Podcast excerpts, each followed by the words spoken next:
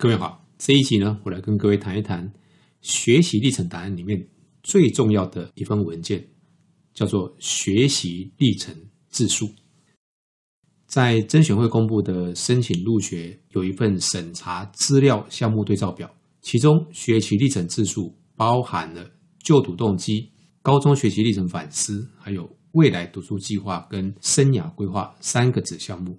我认为这三个子项目呢，就是以前备审资料的自传与读书计划，许多人的自传呢都是从家庭说起，然后接着呢流水账的附上各种奖状，叙说他的竞赛成果啊、社团经验。但是大学端呢更希望看到学生把参加各项竞赛的动机跟他的努力过程呈现出来，不要只列结果，因为动机跟过程才能够反映出你跟其他人。不一样的地方，这才是教授最想知道的部分。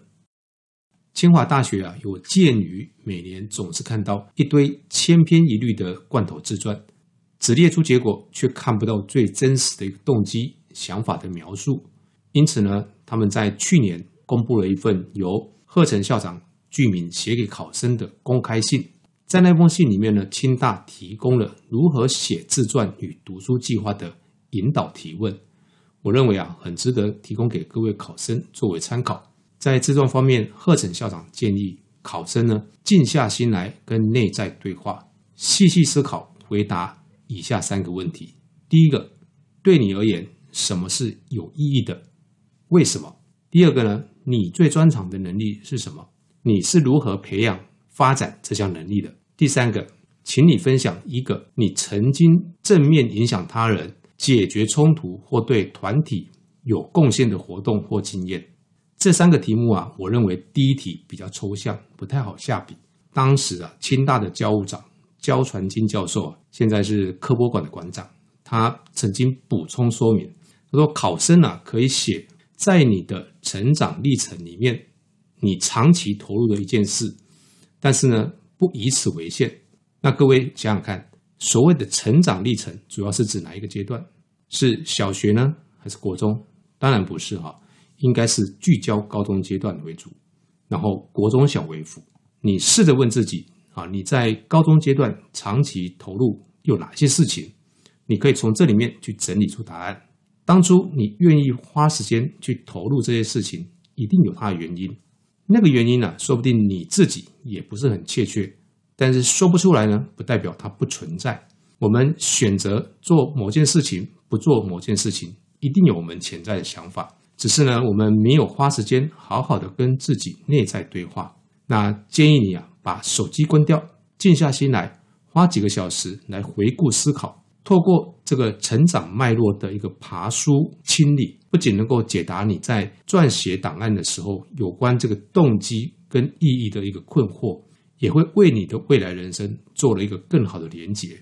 如果呢，这个问题你想通了，那你就有办法把过去跟未来做更好的一个接续。在过去那一些曾经投入的事情，原本看起来好像不相关，就像一颗一颗的原本各自独立的一些珠珠，透过这个意义的探寻呢，我们把它串接成一条璀璨的项链。就像贾博士说的：“你无法预先。”把点点滴滴串联起来，只有在未来回顾的时候，你才会明白那一些点点滴滴是如何串在一起的。回顾你自己的故事，回顾你走过的路，能够让我们更加了解自己。至于读书计划的撰写啊，我觉得这个部分就是相当于我们学习历程自述里面所所提到的未来学习跟生涯规划。清大建议考生思考并且回答：如果你进入了清华就读，想更深入了解大学里的专业知识或进行跨领域学习的时候，你将如何寻找清华校内外的资源来完成目标呢？他们提出这样子一个引导提问给考生来做思考。这个部分呢、啊，他们建议说不需要长篇大论了，也不需要华丽的文藻或包装排版，你只要把你自己的想法说明清楚就可以了。那考生怎么会知道？你想要申请的校系有哪一些专业知识要学习呢？还有有哪一些校内外的资源可以用来完成学习目标呢？如果你很早就有锁定的目标校系，或许你曾经啊参加过相关的营队，或者是听过相关的讲座，甚至呢，你可能在你的生涯规划课里面访谈过相关的教授或者一些学长姐。那么你这一部分写起来就会比较轻松。如果你没有以上的经验的话，你也别担心，至少你要上 ColleGo 的网站啊去阅读啊它相关的学期介绍、课程资讯、生涯进入，还有你可以上他们这个校系的网站，直接去看它里面的课程地图，从里面呢去拟出你未来的学习计划。啊，前面所提到的这些引导提问啊，未必啊每一个题目都是互相独立。他们是彼此相关的，他们呢只是说啊，从不同的角度来引导我们思考。建议各位在撰写的时候啊啊，你可以一题一题啊分开你答，然后最后呢统合起来，成为一篇前后连贯的完整文章。那建议各位在整个写完之后，再参考我们前面提到学习历程自述的三个子项目，给你这一篇文章做一些的分段下大标，然后啊适度的在这三大段里面呢。给予一些独特亮眼的小标题，那就会是一份啊吸睛亮眼的学习历程之书。以上提供给各位啊做参考。我们这一集就先跟各位谈到这边，下次见。